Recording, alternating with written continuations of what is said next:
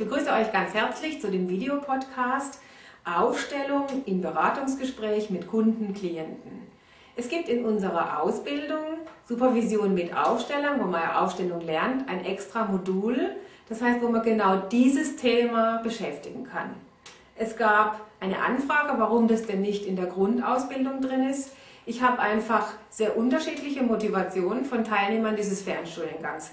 Einige sind schon in dem Beratungsbereich tätig. Das heißt, die brauchen diese Einführung, wie arbeite ich mit einem anderen Menschen überhaupt nicht, weil die in dieser Richtung schon ausgebildet sind. Wieder andere, die wollen das nur für sich machen. Wieder andere, die wollen dieses Fernstudium mit dem Aufstellen überhaupt nicht im Beratungsbereich integrieren, sondern die haben eben andere berufliche Ideen, wie zum Beispiel Landwirte oder Lehrer, wo ihr vielleicht gesehen habt, dass es Ausbildungsmodule dafür gibt. Für mich war es wichtig, den Kostenrahmen so zu halten, dass erstmal die wichtigste Idee von der Ausbildung rüberkommen kann, nämlich dieses Grundthema, ich kann für mich aufstellen. Aufstellen bedeutet supervisualisieren. Aufstellung bedeutet Dinge, Zusammenhänge verstehen. Aufstellung heißt, Themen, die mit mir stressig sind oder die in meinem Leben oder die im Gesamtgefüge stressig sind, die kann ich anschauen und es sind Heilimpulse möglich. Ich kann Dinge verstehen, verändern, wie gesagt, heilen. Das heißt, ähm, in dem Bereich im Außen, in anderen Ausbildungen, die man lernt, da lernen viele Menschen aufstellen in Gruppen und die können dann auch in Gruppenaufstellung. Im Moment ist aber überhaupt keine Tendenz mehr, Gruppen zusammenzubringen zum Aufstellen. Das heißt, viele haben den Beruf gelernt, Aufsteller, aber schaffen sie überhaupt nicht, eine Gruppe zusammenzubringen, um Aufstellen zu lernen. Das ist bei meiner Meinung nach in der Beobachtung überhaupt die Menschen nicht mehr so viel Lust auf Gruppentherapie haben. Vielleicht war es ein Teil Ersatzbefriedigung für Familie. Das möchte ich einfach so in den Raum stellen. Das ist meine Idee von der Beobachtung. Die Menschen haben vielleicht einfach auch weniger Geld, wollen jetzt individueller, einfach gezielt Therapie haben. Das heißt, an all diesen Stellen war das für mich auch bisher nicht adäquat, äh, die Menschen auszubilden, dass sie Gruppen leiten können. Weil eigentlich muss ich erstmal mit mir ein Stück ins Reine gekommen sein. Eigentlich ist es gut, wenn ich in der Einzelberatung tolle Aufstellungen machen kann. Und wenn ich das kann, dann kann ich eigentlich automatisch hinterher Gruppen aufstellen.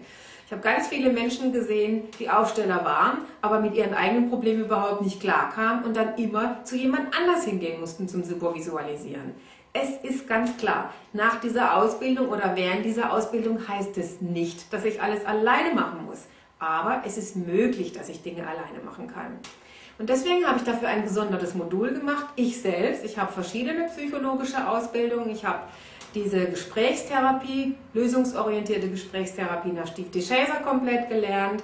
Ich habe andere Kommunikationstraining gemacht. Ich habe NLP gelernt. Ich habe bei Hebammen, Heilpraktikern beim indischen Arzt gearbeitet, wo ich in der Praxis saß und gesehen habe, wie Erstgespräche gelaufen sind. Und ich habe in diesem Modul sehr strukturiert zusammengefasst, wie begrüße ich einen Patient? Was mache ich da? Was heißt lösungsorientierte Kurztherapie? Was bedeutet überhaupt emotionale Gesprächsführung? Was beinhaltet die Führungsrolle eines Therapeuten, eines Coaches? Was muss ich da machen? Natürlich auch einige Beispiele dann. Was bedeutet es, mit Kunden, mit Klienten aufzustellen? Was muss ich da beachten? Wie gehe ich beim Zweitgespräch vor? Wir wollen jetzt an dieser Stelle einfach noch ein Stückchen aus der DVD einblenden, dass ihr so ein bisschen reinschmecken dürft. Das wollte ich hiermit ankündigen. Viel Spaß beim Sehen und vielleicht auch der eine oder andere, der es kaufen möchte, ganz viel Spaß beim Lernen und Umsetzen in Ausstellungen, Beratungsbereich mit anderen Menschen. Und dann ist für mich eines der wichtigsten Anfangsmöglichkeiten im Gespräch die Wunderfrage von Steve DeShazer. Das heißt, dass ich den Patient etwas überrumple manchmal und ihn frage, es wird möglicherweise ein Wunder geschehen. Oder was wäre, wenn jetzt in unserer Sitzung ein Wunder geschieht und über Nacht entfaltet es sich? Was wäre dann ab morgen in Ihrem Leben alles anders? Was wäre wünschenswert, was alles anders wäre?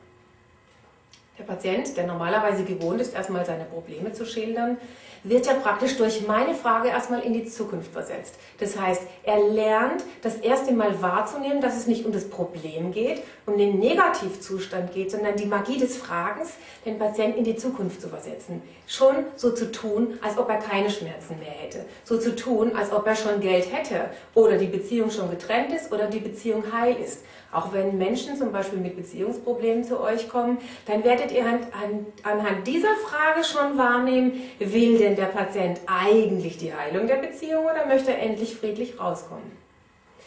Das heißt, anhand dieser Frage ist es hinzu, hin zur Lösung möglich und nicht weg vom Problem.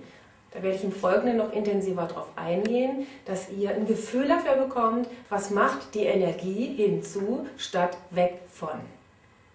Wenn diese Frage von dem Patient ein Stückchen weit aufgerollt wurde, erklärt werden konnte, nicht jeder kann es, er versucht dann schnell wieder zu sagen, ich habe aber Rückenschmerzen und es tut aber weh, dann versuche ich definitiv auch nachzuhaken, wann hat das Problem angefangen, was gab es da für Faktoren. Was ich sehr wichtig finde, in diesen Gesprächsaspekten, möchte ich nachher nochmal detailliert drauf eingehen, dem Patient gegenüber schon von vornherein zu signalisieren, ich möchte ihn wertschätzen mit seiner Wahrnehmung, mit seinem Gefühl.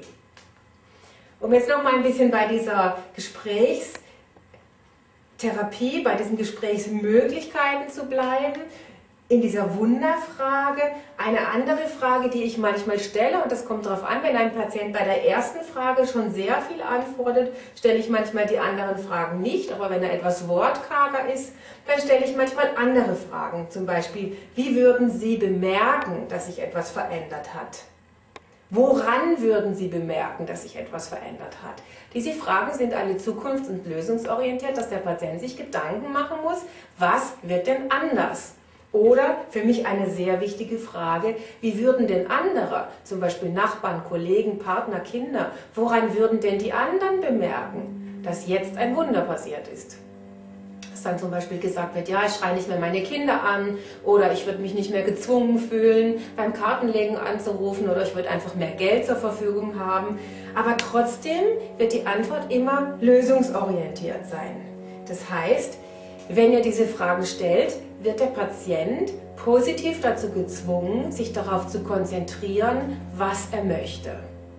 Das heißt, er lernt, dass seine Bedürfnisse wichtig sind, dass seine Wünsche wichtig sind, dass er eben respektiert wird, aber er lernt auch, sich Gedanken zu machen, was will ich denn jetzt haben? Was habe ich denn jetzt für Prioritäten? Es gibt einfach Menschen, deren Bedürfnisse wurden noch nie abgefragt. Die haben überhaupt nicht erlebt, dass sie Prioritäten setzen dürfen. Da gibt es natürlich Unterschiede. Manche Patienten kommen sofort und sagen, ich will aber das ähm, Verhältnis mit meiner Mutter heilen. Die kommen mit sehr, sehr konkreten Bedürfnissen. Und dann ist natürlich klar, wie werden andere bemerken, dass ihr Problem gelöst ist. Dann wird natürlich die Mutter merken, dass ich sie besuchen kann und dass ich freundlich zu ihr bin, dass ich sie nicht anschnauze und den Telefonhörer aufknalle.